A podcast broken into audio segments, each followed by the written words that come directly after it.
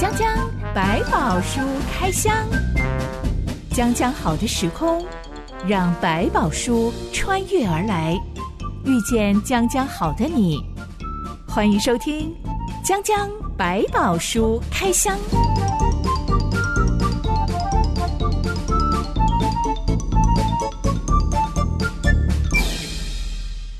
百宝书里有百宝，让知心和下半哥为你开箱来挖宝。Hello，我是知心。Hello，下半哥。前阵子有一个好姐妹打电话给我，嗯、要跟我聊一聊她的烦恼。嗯，她的烦恼就是呢，她很喜欢一个男同事，嗯、但是她很害羞，鼓不起勇气。嗯我原本以为他的烦恼就是怎么样可以更靠近对方啊，uh huh. 结果不是。他说他的烦恼是，他身边有很多的姐妹都会给他出谋划策，说你要怎么样展现你的优势啊，你要怎么样去制造话题呀，你要怎么样让这个男生能够看到你呀，很多军师要帮他想办法。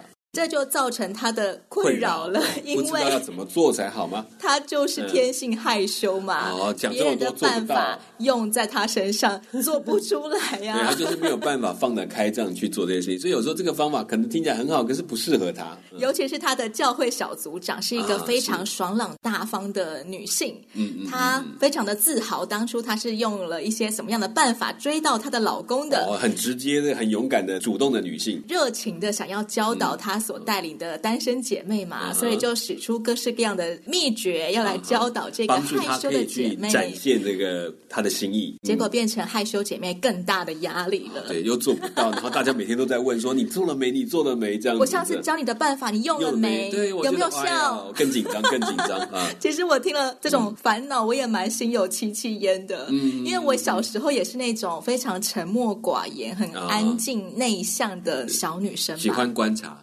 我每隔几年就会见到一个从国外回来的姑姑，是这个姑姑每次她过年来见到我们，都会带一些很名贵的礼物来送给我们。我们只是小朋友而已。OK OK，做一个一次给你这样子，认不得的名牌，她会拿来送给我们。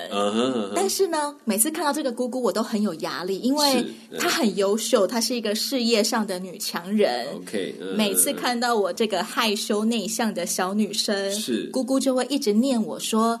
你知不知道人善被人欺呀？嗯，你这么柔弱是不行的。是，你不想要被别人看不起的话，你就要凶起来。你要把别人气势拿凶回去，对，要有霸气，这样别人才会尊敬你。啊，可能小时候我真的太胆小了，所以我都不敢把心里面的 murmur 讲出来。那就是，姑姑，我真的没有被别人欺负，我这样子也过得好好的啊。对对，就是。还有，我为什么一定要赢得别人对我的尊敬呢？就是有时候他们会觉得像你跟他们一样这么叱咤风云啊，大家眼中的焦点。可是有时候我们真的不见得是喜欢像成为这样的人，或者对这样其实一点都不羡慕，也是有可能的。那些办法听起来很成功人士啊，嗯、好像应该很管用啊，但套用在我们身上不太合适耶。嗯、对，其实这可能也帮助我们鼓起一些勇气，该讲真话，想要说的话不要憋在肚子里。这是他的个性的一部分，也不是我们个性的那一部分。嗯，下半哥有遇过很热情的长辈，想要跟你指点一些过来人的意见吗？哦，那当然很多啊，因为我们这个经历特别。可能在呃，我们在某个阶段的时候，也会很多人觉得说：“哎呀，你们怎么不要再转个弯啊？你再做一点什么，你就可以变成什么样的人啊？或者是你为什么不去那里发展呢？”啊，想说，我相信男生一定也会背负很多社会期待的压力。就是、你应该要这样，你应该要那样。这样听听也就，我也没有说那不好，可是那不见得是我想要的，那也不见得是我喜欢去做。甚至有的时候，我们被托付的一些呃期待，他们会认为说，只有去做那个大的那个群体才是对的。可是，可能对我来，我想做的是这一群比较少的人，可能跟他想的不一样，不会有大成就的感觉，甚至要低调一点的。这都不像是他们在做事的方法。当你已经认出他给你的建议，嗯、其实你不会拿来采用，因为根本不适用在你身上的时候，你会告诉他吗？还是就是好，谢谢谢谢啊，再联络。基本上有的时候可以讲一点，但是讲一两，如果他真的没有在听，因为有时候我发现他们是没有在听你说话，他只是想告诉你说啊，你说的也不错，但是我要告诉你。接下来这一段你就没有什么再好多说，就是好多啊，谢谢，这是毕竟也是好意嘛，你是希望我能够更好，那说好也为我祷告啊，或者是你帮我看看有什么机会，有机会我们再去看一看嘛。那事实上真的有时候就是聊一聊过去，又是下一年的事情，基本上这个事情就过去，所以我觉得就听听吧。那如果对你放在心里面有一段时间，你真的想到可能真的有一些帮助，那当然也可以尝试。但如果想一想，整理下来听完了，哎，好像还是不是自己的，也可以等于再理清一下，我确确实实我真的要的不是这个形态的就可以了。在听话的时候要厘清，到底我真正需要的是什么。嗯、同时，我也要知道，哦，他真的是好意，那么就诚实的告诉他吧，嗯、我的状况是什么。所以很抱歉，没有办法适用你当年的办法哦。但还是谢谢你这么的关心我，嗯、这么的愿意分享你过来人的经验。嗯哼，江江百宝书开箱，今天要来开箱，即便是伟大的领导人摩西，他也会有烦恼的时候。但可能因为他是摩西吧，所以他都不会向别人求助他的烦恼。哎，直到有人主动的要来出手帮助摩西了。嗯哼，今天我们要开箱的内容记载在出埃及记第十八章。一段音乐之后，我们来开箱。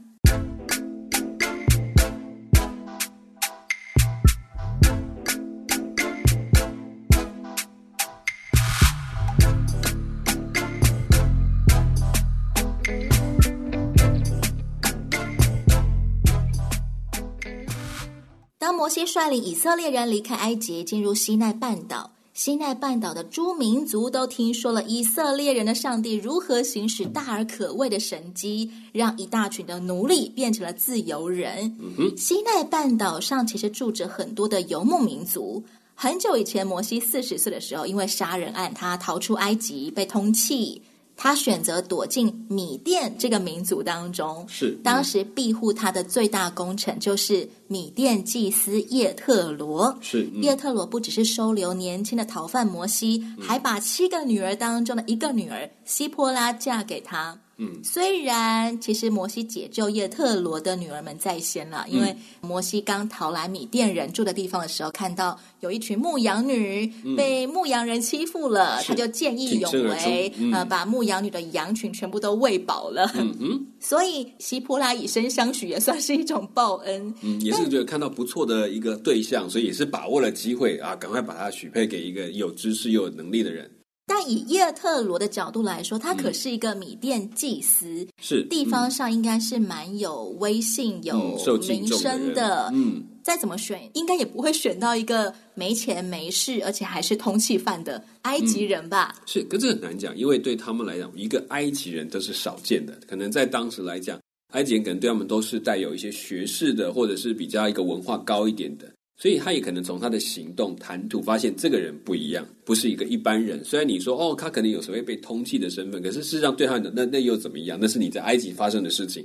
但我们现在看到你就是一个有为的青年，是一个诶看起来有潜力的青年。所以这个有可能也是叶特罗看出了，诶这个人有一点背景，有一点知识，可以让他成为我家里面的一份子，而且他可以把。他所会的知识教授给他的家人。摩西一直都跟米甸人相处的很融洽。嗯，应该说在这件事情上，圣经里面没有琢磨谈到。但我们回头来想，一个部族的祭司要他的女婿，其实也等于纳进他的家。他们要看谁呢？看叶特罗，不是看摩西。所以在这当中，他可能也就是一个很单纯的身份，加入这个家庭，然后也做这家庭应该做的工作。对叶特罗来讲，他可能在看到这个人，他听到的他的谈吐跟他的学识的东西，可能对他讲，这就是一个很棒的东西。我把它纳进我家，成为我家的资产一样，我可以做更多的事情。这也是他聪明的地方。起码摩西见义勇为这一点，就蛮值得让老丈人看上他的。是 我们在创世纪里曾经开箱过几位岳父，嗯，他们的为人都不太值得嘉许，嗯、像是。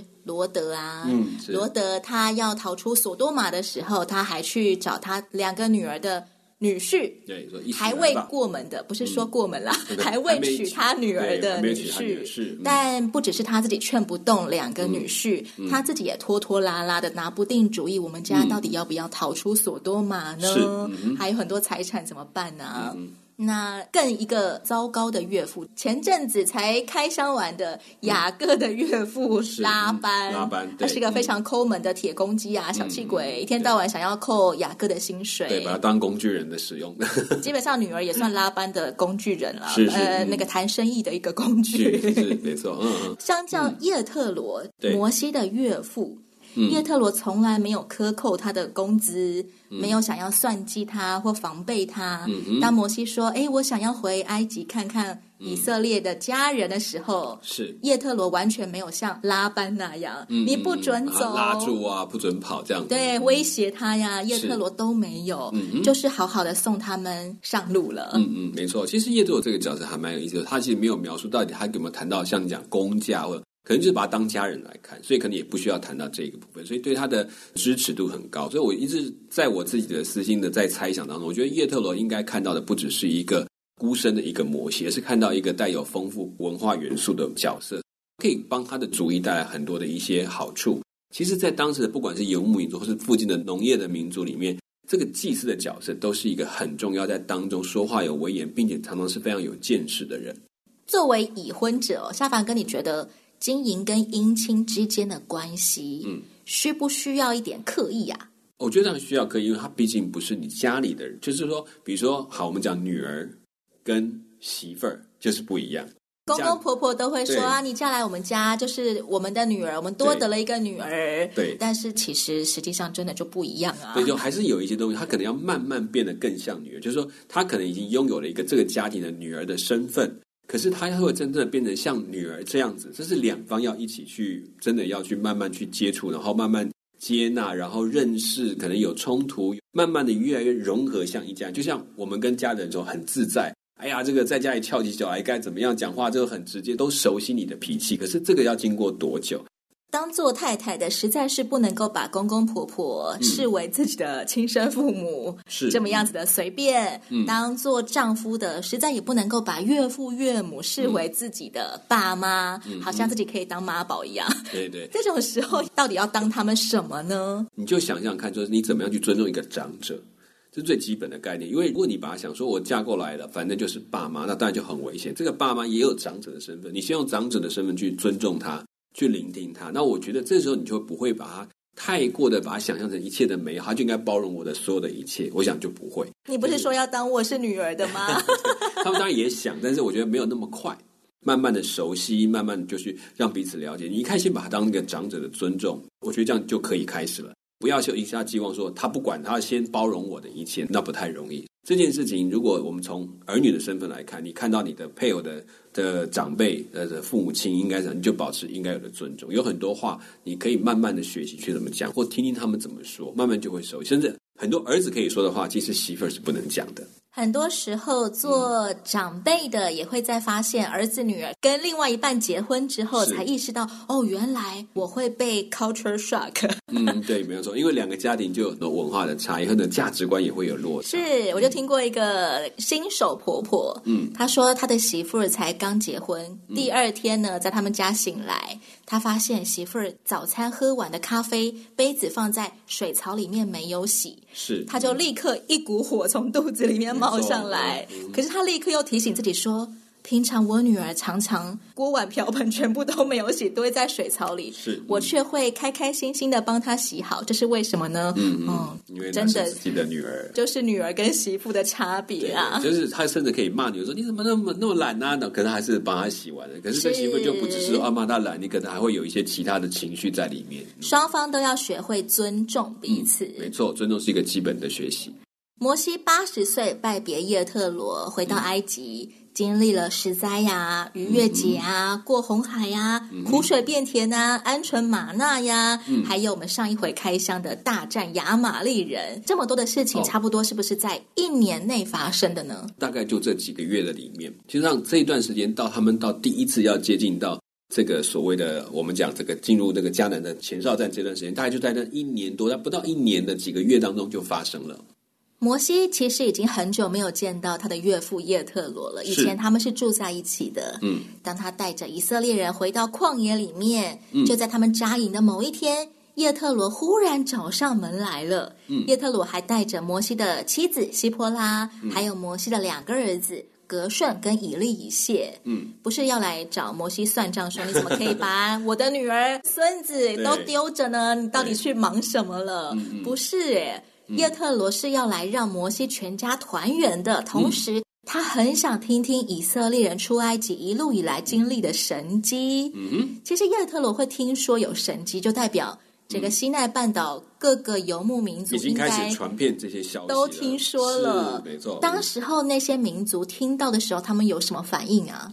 对他们讲，这是一些震惊，因为在埃及发生这么大的事情，大家都大概知道说怎么可能？但是这些神迹就一个一个传出来，所以他们其实开始对这个所谓跑出来的希伯来人、以色列民族，还有就是帮助他们的神是什么样的一个神，他们也似乎从这个当中再一次被提醒到。他们过去可能听闻过这样的一个神的名字，可是他们却从来不知道有像这样的神迹发生在他们当中，会变成一种威胁。因为你这一大群人来到这个地方，那最后要占据我这里吗？还是会把我这里吃空呢？然后用光了，那我们怎么办？我们也不是大的主意，怎么连埃及都不行？那我们谁能够跟他对抗？这也会在他心里面开始起一些疑窦。要是我们也对上了以色列民族，嗯、会不会也遭遇像埃及一样的下场？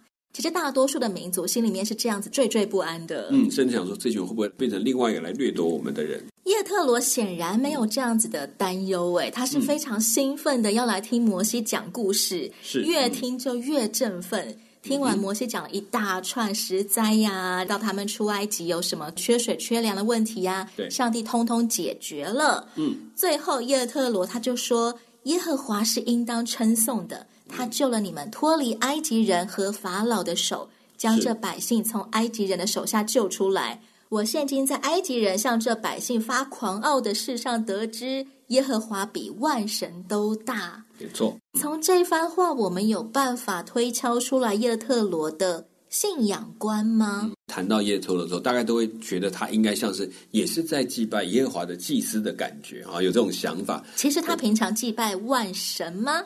在他们那个时代里面，并不是只有一位神，但他们有可能从过去就流传，包括摩西带领这样，让他们知道有这样的一位神的观念。所以最后叶忒罗在提到说，觉得他的这个万军之耶和华是可以被称颂的，但是他对他的观点，这个是带领摩西的神，带领以色列百姓的神，那是不是等同他自己的主神？这件事情我们还不知道，就是我们在这里没有办法很明确的有答案，但他并不排斥对这个神的一个敬仰跟。尊重，我想是会有的，所以他觉得他就会用摩西所信仰的神来告诉他摩西，你接下来可以做的方式，这就是一种方法。他也尊重他的信仰，然后来去跟他说。但有可能，其实，在米甸已经有受到摩西信仰，甚至更早期的一些在当地流传对于上帝的一些事情，能够有一些记忆，甚至有一些可能他们也把它列为一个可以敬拜的对象。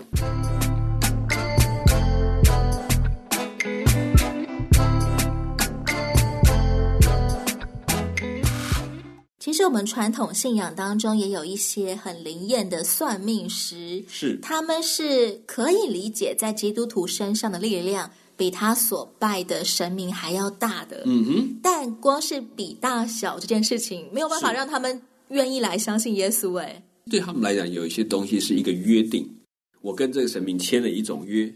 所以我必须要做他的这个，忠于我跟神明之间的约定。是是，所以他们有时候会觉得，如果他放弃了他，去拜这个，就违背了那个约。有的约是有毒誓的，就是说有一个，如果我背叛的话，我就死无葬身之地。那另外有一种是可能是义气，就是我过去就他一直帮着我，怎么可以就叫他把它抛开不顾？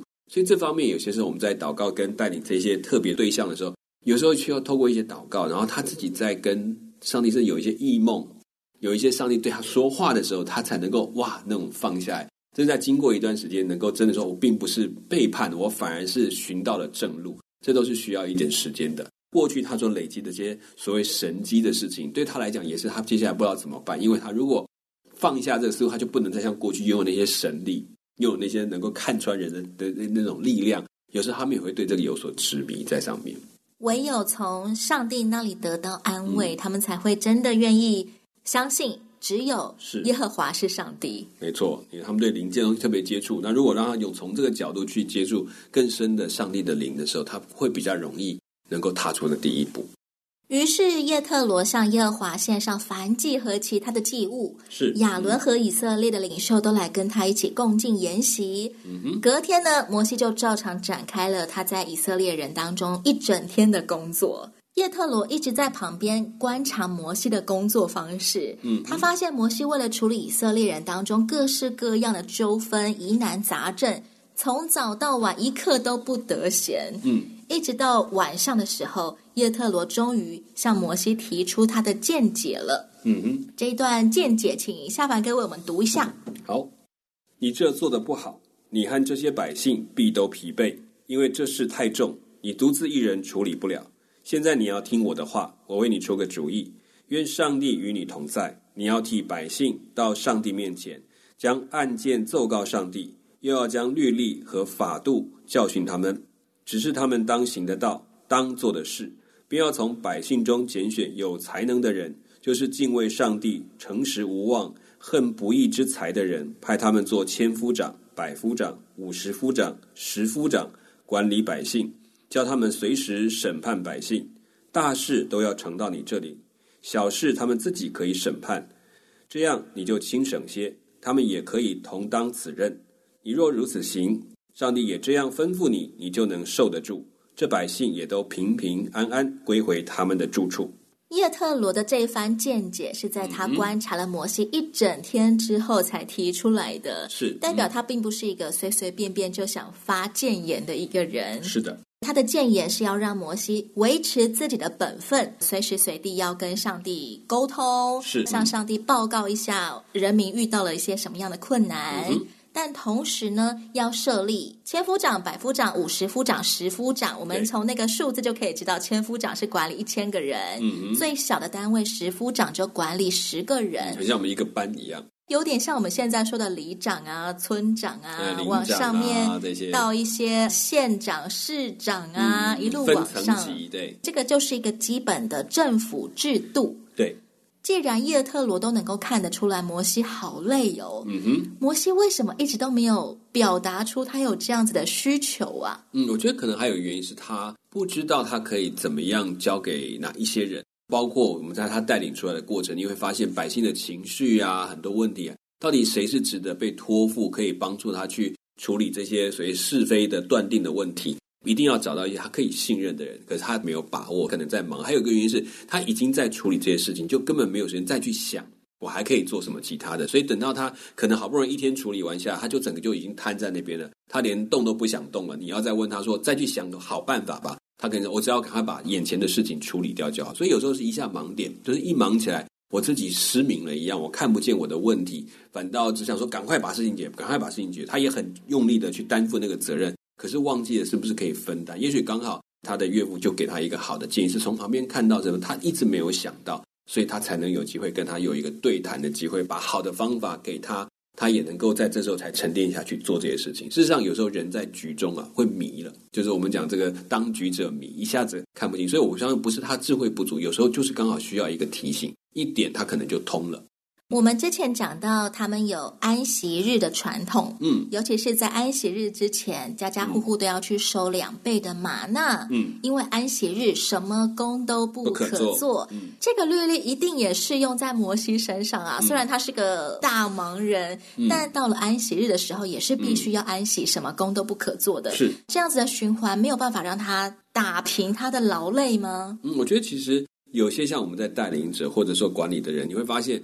你其实没有办法告诉我说，哦，工作早上八点，到下午五点下班，好，结束了，早九晚五这样下班就结束了，不会，你会脑袋是一直跟着这事情在跑，所以被称为责任制，因为他没有办法区分什么叫做上班，什么叫下班，他其实很多时间都跟他工作是合在一起的，甚至他就需要去额外的去注意这些状况，所以他即便有安息日的休息那一天的时间，但其实他是真的都放下来嘛？其实有时候很难，除非他能够事务上重新去整理，他知道哪些事他不用再烦恼。不然大小事都在里头，大概整个人就没在啊，这个解决了，再赶快解决下一件事情，所以永远想不到还有什么更好的办法。可以想象，摩西到了安息日的时候，可能外表看上去在发呆，嗯，但其实满脑子好几千万件事情在跑，还在想，家家户户都有争端，当时候都要叫摩西来帮他们调解一下。我的羊死了，我觉得是邻居把我的羊饿死了。摩西，你来帮我评评理。对，就是人越多摩擦越多，真的是一个很没有效率的团体组织哎。是，所以可能在这个过程当中，可能一下子一头栽进去，想赶快解决各种问题，结果反而让自己一下迷失了，结果就被整个事情埋没了，埋埋在里头，就忘记了我还有没有别的办法可以处理这么简单的事情。如果我们也刚刚好遇到业务繁忙期，一忙起来，嗯、我真的。没有任何的空间可以去思考，我到底该怎么样调整我的工作模式？我只能够忙着把我现在手中的五十件事情通通都做完。是这种时候要怎么办呢？没有人可以来帮我按刹车，没有人可以让我暂停。其实你有发现，其实耶稣他提到说，你要去神面前求告。我给你一个方法，你去祷告看看，这样的事情是不是可以照这样去做？所以其实耶稣并不是说你就照这样去做吧。我的建议是这样：你要跟你的上主求告，然后呢，再从民众去挑选人。所以这个过程它是有个流程的，它不是叫一开始说我就给你好制度吧，就来定出千夫长、五十夫长。而是把这个样去求告了，祷告完，然后按照上帝给你的智慧做这个安排，他就等于说好，但我才可以安心说，我已经分派的人是有上帝在感动，有上帝在引导的人，所以大部分事情是已经可以解决了。我真的要解决是，可能是比较难，真的是没有人知道答案，他们找不到方法的，诶，他可以再解决，事情就可以减少到比较尾端，他的责任就变成负责他眼前的那些官长、比较首领的人，教导他们，而这些被教导的人就会去做他们眼下可以做的事情。叶特罗这个老人家，他不是只有给摩西谏言，嗯、他也告诉摩西你该怎么样的看待我给你的谏言，嗯、那就是如果你这样行，而上帝也这样吩咐你的话，嗯、那么你就可以这样子做下去了。对，没有错。所以其实这也给我们一个很好的判断方法。嗯、有些人一厢情愿的、一番热情的，想要给我建议，我到底该怎么样判断这个建议能不能够适用在我身上呢？没错，那就是我可以试着。做做看，而如果上帝也给我同样的感动的话，嗯哼，那他就是个好建议。对，没错。无论如何，上帝是我的主，嗯、任何人的建议来到我的耳中，嗯、我可以提到上帝面前。嗯、主啊，某 A 建议我这样，某 B 建议我这样。嗯嗯，你觉得怎么样呢？嗯，这个祷告的过程，好像上帝也重新让你看一看你自己的什么样的一个人，说明这些建议里面刚好一点到，哎，我觉得真的跟我的个性也合。他因为他也了解我，然后也求上帝祝福我现在接下来做的事情。那有时候真的，一越讲越祷告不对啊，好像跟我跟上帝关系当中好像不是那么顺畅，甚至会影响我，那我就可以做改变。所以摩西其实也透过这一次一个提醒，让他离开一个我们很担心的状况，就是当这一切都只有他能解决的时候，某一种骄傲或者某一种变成一个人的偶像的机会就会变大。所以他在这当中反而透过这句话，可能沉思祷告之后，他就找到一个好的办法，对，我就可以照这样去做。也不用担心交给别人会怎么，因为上帝跟我们同在，对他来讲，他就越来越清楚，上帝也可以使用这些愿意听从、也愿意被找出来、被上帝使用的人。设立各级干部，也能够让这一群奴隶出身的以色列人慢慢建立起一种责任感。我不是只有消费者，不是什么事情都要赖在摩西身上？嗯、你来负责，嗯、我们也可以为我们的事情负起责任。没错，也在这时候也会看到，透过这一段前面时间的历练，他们对上帝其实有很大的忠心，可以让摩西可以尽量来运用他们。即使他们忠心是可以被使用的，甚至可以被拿来操练的，那这是好机会。我自己也觉得，在祷告当中有一个很大的好处，就是可能我听了太多人给我的建议的时候，会有一种心慌意乱，嗯、拿不定主意，因为意见太多了，而且好像都很好，这样是就更加变成了一种烦恼。对，左选不对，右选也不对，可是都很好，那怎么办？又不能同时去做。但当我仍然选择来到上帝面前祷告的时候，嗯、我觉得有些话在还没有开口之前，嗯，就忽然间。明白了，我觉得来到上帝面前就好像是照镜子一样，嗯、我忽然间能够看清楚我到底在想什么了，嗯、我也能够分辨出来哪些建议我采取一部分，是哪些建议就让它随风而逝吧。有时候就是很多意见进来，我们叫做发散性的意见，各种想法都进来，就是我们当我要收拢的时候，需要一点沉淀的时间。有一些比较真的不错的，越想越好的东西的，就把它浮现出来，就知道下一步大概。所以我们有时候祷告，就把自己安静下来，圣灵也会对我们说话。这就是如何采纳别人建议的秘诀，你学会了吗？欢迎亲爱的朋友到留言板上跟我们分享，你有没有采纳过非常有智慧的建议呢？嗯、是。嗯、下一回江江百宝书开箱，我们要来看一下以色列人离开埃及满三个月之后，他们跟上帝之间的关系进入了全新的 level 哦。嗯、我是哲心，我是夏凡哥，我们下回空中再会了，拜拜，拜拜。